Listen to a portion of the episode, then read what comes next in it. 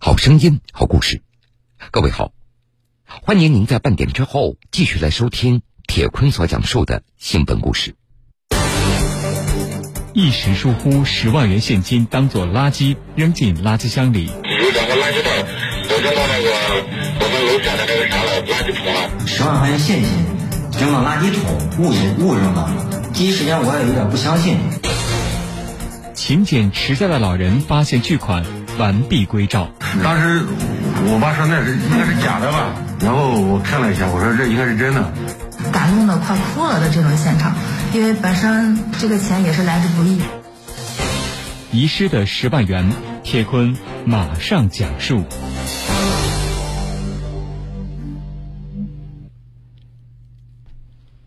二零二二年十二月二十九号中午十二点零五分，陕西省西安市公安局西咸新区分局幺幺零指挥中心接到一名群众的报警，他称自己丢失了十万元的现金。哎，你好，我我我报警，我刚才不电车下来，然后有有有有两个垃圾袋，我扔到那个我们楼下的那个啥了垃圾桶了，然后大概有个五六分钟我反应过来，我手上有十万块现金，我顺手袋子里边直接就扔进去了。嗯，我就几分钟时间我过来，然后就一个车就被人从垃圾桶捡走了。因为我这个垃圾袋，呃，里面有两个小纸盒，对，就现在就没了。报警人葛先生的话让警方一下子愣住了，这十万元现金竟然被当作垃圾给扔掉了，仅仅几分钟的时间，钱就消失了。陕西省西安市公安局西咸新区分局枫泾大道派出所民警：十万块钱现金，因为我们呃，至少从我自身没有遇到这样的警情，十万块钱现金丢失，而且是扔到垃圾桶误扔误扔的。呃，第一时间我也有点不相信。民警仔细询问，确认葛先生他的确把现金当垃圾扔了。民警第一时间想到会不会另有隐情，也也想了，这个放在垃圾桶里面，第一排除盗窃嘛，是吧？他先他自己丢了，就是看谁捡到了或者谁拿了。嗯，是十万块钱的确不是个小数目，是谁都呃不可能承受。如果十万块钱找不回来的话，就损失很很大。的确，这十万元不是一个小数目。民警迅速抵达了葛先生居住的小区。这个时候，失主葛先生他已经在小区的监控室里等候了。我自己扔的，写了一个就是两个手站满了，我放那，然后把电动车电视刚装上，我刚取取出来我就发现了，然后回去那个里边有个垃有一个垃圾袋，里边有个小纸盒，已经被人都捡走了都。葛先生向民警回忆，当天中午的十一点半左右。他从家中乘坐电梯前往负一层，当时他的手中拎了两个袋子，一袋是生活垃圾，一袋是十万元的现金。他准备到银行去交房贷。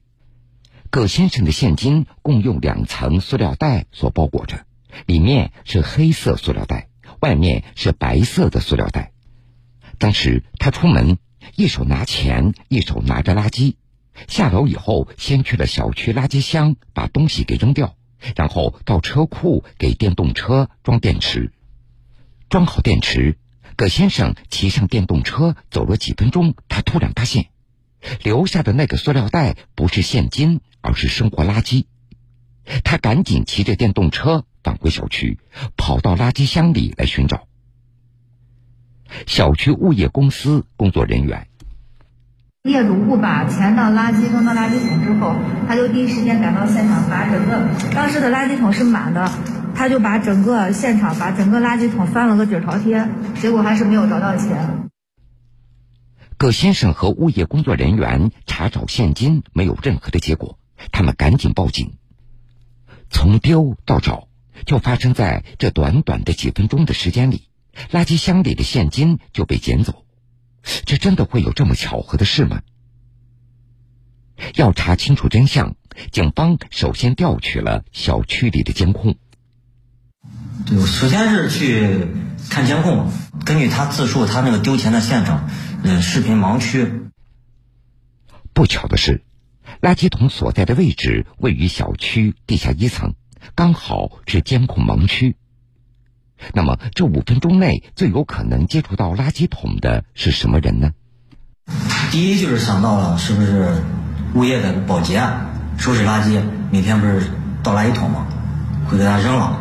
还有是小区里面的业主，有些老人喜欢捡一些纸箱子和瓶子卖钱嘛，就是这两这两点。当天物业唯一一个保洁员刘师傅，他也是在接到物业的电话以后才接触到这个垃圾箱的。刘师傅接到物业的电话，立即赶快下来看业主屋钱丢了，就在垃圾桶里头找，呃，找房房子垃圾桶翻完了以后没找到。小区当天值班的保洁员刘师傅和物业工作人员都表示，在那个时间段里没有人接触过垃圾桶。既然垃圾桶的位置是监控盲区，那么葛先生当天丢垃圾的轨迹到底是怎么样的呢？按照葛先生他自己的说法，当天他是坐电梯下楼的，警方也就调取当天电梯内的公共视频，结果令人意外。我们根据失主他描述，他很确定他是十一点三十分乘电梯从家中到达负一层，但是我们在电梯在监控室里面。查看监控，这个时间段始终没有发现，嗯，失主本人。从十一点三十分开始，警方调取了前后一个小时的电梯监控视频，始终没有发现葛先生的身影。就在这个时候，葛先生他提供了一个重要的证人。失主本人叙述，他丢钱以后，他媳妇儿从家中。坐电梯去负一层也找，我们在监控中也看到了，他媳妇匆匆忙忙坐电梯到负一，然后也跟失主所描述一样，两分钟之后，他媳妇从负一乘电梯到了一一楼，然后去物业去。通过电梯里的公共视频，确实发现了葛先生的妻子乘坐电梯到了负一层，然后又从负一层到物业，可是这电梯内的公共视频却始终没有发现葛先生。这报案人竟然没有出现在丢钱的现场，难道有人报了假案吗？随后，民警和小区工作人员将公共视频的搜索范围扩大了。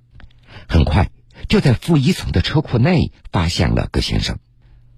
视频画面显示，案发当天十一点三十八分，葛先生骑着电动车离开自己所住的单元。三分钟以后，他又骑着电动车返回到车库里。按照葛先生的说法，他回到负一层的车库口，就是要回来寻找装钱的袋子。可是他把垃圾桶翻了一个遍，也没有找到那装有十万元现金的袋子，所以他只能报警。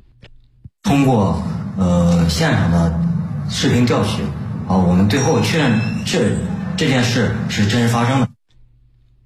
这尽管没有找到葛先生拎着钱坐电梯下楼的视频，不过他丢钱、找钱、求助物业的过程却都是真实的。视频中显示，从丢钱到找寻，也就是几分钟的时间。那么，在这短短的时间内，到底还有谁接触过那个垃圾桶呢？就在当天下午的一点左右。西咸新区幺幺零指挥中心又接到了一个跟那个垃圾桶有关的电话。哎，你好，就是我我爸啊，我爸就是在那个垃圾桶里捡那个打单了，十把单嘛，无意中发现了，就是不知道谁把钱丢了哪了。有人捡到钱了，这个消息很快反馈给了在事发小区正在调查的民警。啊？试一下，都是那种帮我交钱。十六号，行行行，哦，别看别看，走走走，走到。同一个小区，相近的时间段，有人丢了十万元的现金，有人是捡到了十万元，民警心里一下子也有了底，很快也就见到了捡钱的人。当时那个捡到钱的那个老人，还有他儿子正在楼下等着。我第一时间呃上前呃观察了钱的袋子和那个外形包装，是否首先要确定他捡到的这个钱和失主丢的这个钱是不是同一个十万？你好，让我先看一下钱，让我让我先看一下，让我先看一下。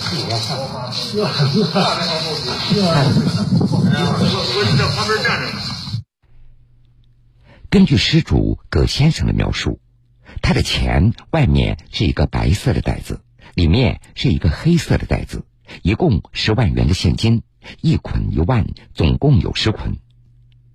警方在反复检查以后，最终确定，宋师傅捡到的十万元现金就是葛先生的。一时疏忽，十万元现金当做垃圾扔进垃圾箱里。有两个垃圾袋，我扔到那个我们楼下的那个啥了垃圾桶了。十万块钱现金扔到垃圾桶误扔误扔了，第一时间我也有点不相信。勤俭持家的老人发现巨款，完璧归赵。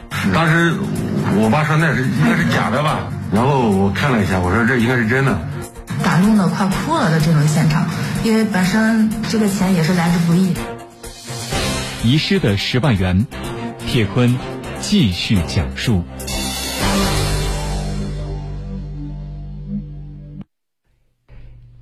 七十一岁的退休工人宋师傅，他的家和失主葛先生的家隔了两栋楼。那么，宋师傅他又是怎么捡到这笔钱的呢？宋师傅向民警回忆了他当时捡到钱的过程。我到这个垃圾桶看见捡纸箱，上面有个纸箱，我发现地下呃有个这个好像这个袋子的情况，这个有这么大个袋子，四四方方的，它在纸箱底下，我也没看，把它跟纸箱放在一起了，就拿走了。按照宋师傅的说法，平日里没事的时候，自己会在小区内捡一些废品卖钱来贴补家用。当天中午，他在小区负一层转悠的时候，发现了这个塑料袋。当时是一个纸袋，一个一个袋子一块，我也没看，光捏软软的，我也没看是什么，没有打开，好像就是发票的形式。我认为可能是一沓发票。宋师傅当时想着，这可能是别人不要的发票，所以就拿回了家里。可是当他和家人一起打开的时候，却发现袋子里装的是大量的现金。这垃圾桶里怎么会出现这么多钱呢？宋师傅第一时间的反应可能就是假币。当天中午的十二点二十分，宋师傅的儿子回家吃午饭。在仔细辨认以后，他感觉这十万元应该是真钱。宋师傅的儿子，确实确实是钱。当时我爸说那是应该是假的吧？那那那那那应该是那个假钞之类的假的钱。那十万块谁谁愿意去扔啊？是吧？然后我看了一下，我说这应该是真的。宋家人经过讨论，认定。眼前的这十万元很可能是有人扔进了垃圾箱里，很可能来路不正，涉嫌违法甚至犯罪。思想也也也也在这个也在这个纠结，人家说十万块钱咋能咋咋能会从垃圾桶里扔到垃圾桶里？然后当时也想着就是确定了这是真的之后，也想到了这个失主这个焦急的一个心态了。但是作为我们捡到钱的人，也也着急啊。嗯，这十万块钱对于一个家庭来说不少不小的一个数数额了。宋师傅一家人不想惹麻烦，考虑再三，决定报警。民警在接到报案以后，立即和宋师傅的儿子取得联系。宋家人这才得知，这笔钱是意外疏忽扔掉的。在民警的帮助下。宋师傅将这十万元现金交还给了失主葛先生。约了地点，然后就做了这个交接。嗯，当时失主我看了，就是人人感觉也有有有点懵了啊，懵了，懵了，懵了，懵了，真懵了。啊，感谢一下大爷。好好好，没问题，没问题。行了，自己的财产要保护好，上点心嘛，不要这么这么多钱了。以后要注意。当时肯定是很激动的，因为本来想着这笔款肯定是找不到了，但是当见到这个业主跟他的儿子就是把钱放到我面前的时候，当时确实我也在现场看到了这个失主，确实当场是基本上都要感动的快哭了的这种现场，因为本身这个钱也是来之不易。事情到这儿，终于真相大白。有人疏忽大意，把钱给丢了；有人拾金不昧，十万元现金完璧归赵。可是让警方疑惑的是，当时葛先生肯定的告诉民警，案发时他的确手中拎着两个袋子，乘坐电梯到了负一层。可是他所住单元的电梯内却没有发现他乘坐电梯的视频。警方也没有放弃这个细节。经过反复查看电梯和公共视频，警方最终找到了答案。仔细的对监控里面，呃研研究，发现有一分半的呃视频，由于它视频的故障消失了。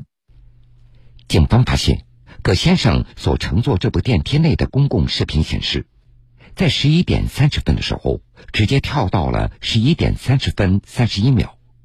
也就是说，有一分三十秒的画面没有记录上，而葛先生恰巧就在这个期间乘坐了电梯。事情真相大白，十万元完璧归赵。事后，葛先生给宋师傅父子和警方送来锦旗。宋师傅的儿子，那我的我早有人打下来说，这个也是君子爱财，取之有道，必须通过正规的渠道，咱们。呃，通过自己的努力吧，工作的努力来得到这个钱财。新闻故事，精彩继续。把现金当做垃圾丢掉的事情，让人觉得不可思议。不过，在现实当中，它就发生了。这些阴差阳错的事情，最后还是靠着警方还原了全部的真相。警方表示，这丢钱和捡钱的双方都报了警，这才让事情很快圆满解决了。他们在工作当中就怕碰到丢了贵重物品不报警的，这不，至今警方手里还有几十件贵重的金银首饰没有人认领，这到底又是怎么回事呢？二零二二年九月十六号的上午。西安市公安局西咸新区分局举行了一场赃物返还活动，在现场，民警将六十多件金饰品和二十多部手机返还给了失主。通过我们的侦查工作，落实案件六十多起，这一回合起获赃物一百二十余件。目前呢，还有大量的失主的失物没有得到认领。在举行返还活动的当天。警方手中还有六十多件金首饰没有找到失主，这些金首饰价值不菲。那么这些贵重的物品是谁的呢？六至八月份，然后去乐华城游玩的游客，如果有贵重物品的丢失，并且没有在乐华城游客中心登记和没有报警的，请迅速的与我们乐华城派出所取得联系。原来。陕西西咸新区有一家乐华城水上乐园，每年夏天到这里游玩的人非常多。但是在二零二二年八月初开始，陆陆续续有游客跟园方反映自己丢失了贵重的首饰。和我朋友在那个就是那浪里面玩了嘛，然后一浪过来就光顾自己了，然后我俩一出水，我说：“哎，我手链咋不见了？”那我也着急的，我也找呢，我就让我朋友我说你潜水给我找一下，然后他说这这么多人，那那能找见吗？然后反正就觉得就是玩，花了两百块钱的票，然后进去就丢了三千块钱东西，就感觉心里不是滋味儿。当时王女士以为自己的手链可能被浪给冲走了，园区的工作人员也给她答复，会在水池放水维护的过程中帮忙寻找。不过，让园区工作人员没有想到的是，又有一位女士反映自己丢了手机。买的时候是七千九百九十九，然后当时在我的防水袋里面挂着，当时我们在那个浪池的最前方，当时觉得那个，呃，站在最前面也比较有意思，浪比较大，打过来也比较有意思。但是没想到第一个浪过来，手机就不见了。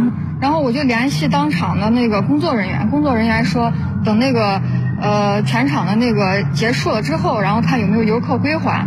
然后又等闭园的时候，然后工作人员说也没有打捞到，然后也没有人归还。这游客接二连三的丢失了贵重的物品。水上乐园方面也感觉有些不对劲，于是向警方求助。陕西省西安市公安局西咸新区分局乐华城派出所民警，客服中心对丢失的物品啊进行了一个梳理和调查啊，就发现这个游客丢失物品比往年数量多。水上乐园工作人员发现，大多数的游客都是在人造浪景区所丢失的物品。这些贵重的物品到底是被水冲走了，还是被人蓄意的给盗窃了呢？警方手上没有证据，直到一位男性游客表示，自己的重量达二百二十克、价值十万元的金项链肯定是被人给盗了。当时他们就反映，就是说是，呃，明显感觉有鬼鬼祟祟的人在他们周边一直在这待着，然后一直向他们靠近，这是一种情况。第二个就是说是。呃，靠近他们以后，然后明显到呃，造浪打来的时候，有人侧着身子抓他们脖子上的这个金首饰。有一位女士也表示，自己能够感觉到手链那是被人给拽掉的。是一股浪打过来了之后，呃，就手腕感觉到有拉扯力，等浪走了之后，手链就不见了。就是有人从我手上拽东西。然后当时拽，嗯，报案的时候手手上已经有红印子了。因为这些贵重物品丢失的地点主要发生在人造浪的景区，如果有人蓄意利用浪花拍打作为掩护，盗窃游客财物的确不容易被发现。警方首先调取园区里的公共视频，仔细进行查找。当时晚上夜间的这个造浪池。人呃游客特别多，当时的音响效果，还有这个灯光，对这个当时周边的监控视频也造成了一定的程度的影响。警方怀疑，嫌疑人多次到水上乐园来行窃，为了减少成本，很可能会购买乐园的年卡。同一人作案可能性比较大，出那就是说明印证他这个出入次数比较多，每进去一次。呃，进去一次要消费，就是说至少得二三百元。嫌疑人他经常去作案，他不可能每次都去都去买一张新呃新新票，意思说他办这个年卡的可能性非常大。园区的工作人员确定，截止到二零二二年八月，有三百多人办理了年卡，警方怀疑嫌疑人可能就在其中。他这个办年卡的人也非常多，然后我们就从中挑选出来，就是说，呃。他这个每次入园的时间，然后跟我们这案发时间高度重合的，然后做了大量的筛选工作，最后就确定出呃几名的嫌疑人。此时，警方已经锁定了五名可疑人员，不过具体是谁还没有头绪。二零二二年八月十四日，就在警方介入调查以后，又发生了一起盗窃案。本人就明确说是能够反馈出来，呃，能认出那个。体貌特征。这名游客向警方描述了盗窃嫌疑人的体貌特征，这也对警方的破案至关重要。与此同时，另外一路警方围绕手机的销赃渠道，在二手手机的回收店里也找到了一些线索。与我们的发案时间呃进行了一个比较，啊，这个最终在这个马家湾的一个二手手机店啊发现了这个可疑的这个。涉案手机，通过那个报案人描述的嫌疑人的体貌特征，以及手机回收店老板对几名可疑人员进行辨认，警方很快就确定了一个叫做高亮的人。我们对这个人员信息进行整理，发现这名犯罪嫌疑人，呃，是我们辖区，呃，某小区一个居民高某。呃年龄是三十岁，三十多岁左右，然后最近无业。高亮他是西咸新区本地人，警方发现他竟然在两个月的时间里和一个叫做孙清的人进入水上乐园达四十多次，这本身就有一点不寻常。当时反映出他在六月份到八月份，总共到园区去了有四十多次。很快，警方先后将高亮和孙清在家中抓获。孙清是高亮的小舅子。根据他的交代以后，我们在他居住的小区的地下停车库的二轮电动车起获了大量的呃金首饰和这个手机等涉案财物。警方缴获金项链四十五条、金手链二十九条、各类吊坠九十五个以及各类残缺金饰品。经过称重，共计一万六千一百一十七克，涉案价值一百多万元。两名嫌疑人一共出售二十一部手机，现已被警方全部的追回，并且归还失主。目前，高亮和孙清已经被检察机关以盗窃罪提起公诉。好了，各位，感谢您收听了这个时间段铁坤所讲述的新闻故事。如果想回听以往的新闻故事，请各位在大蓝鲸客户端点播铁坤讲故事。节目的最后，铁坤在南京向各位说一声晚安。晚安，愿长夜无梦，在所有夜晚安眠。晚安。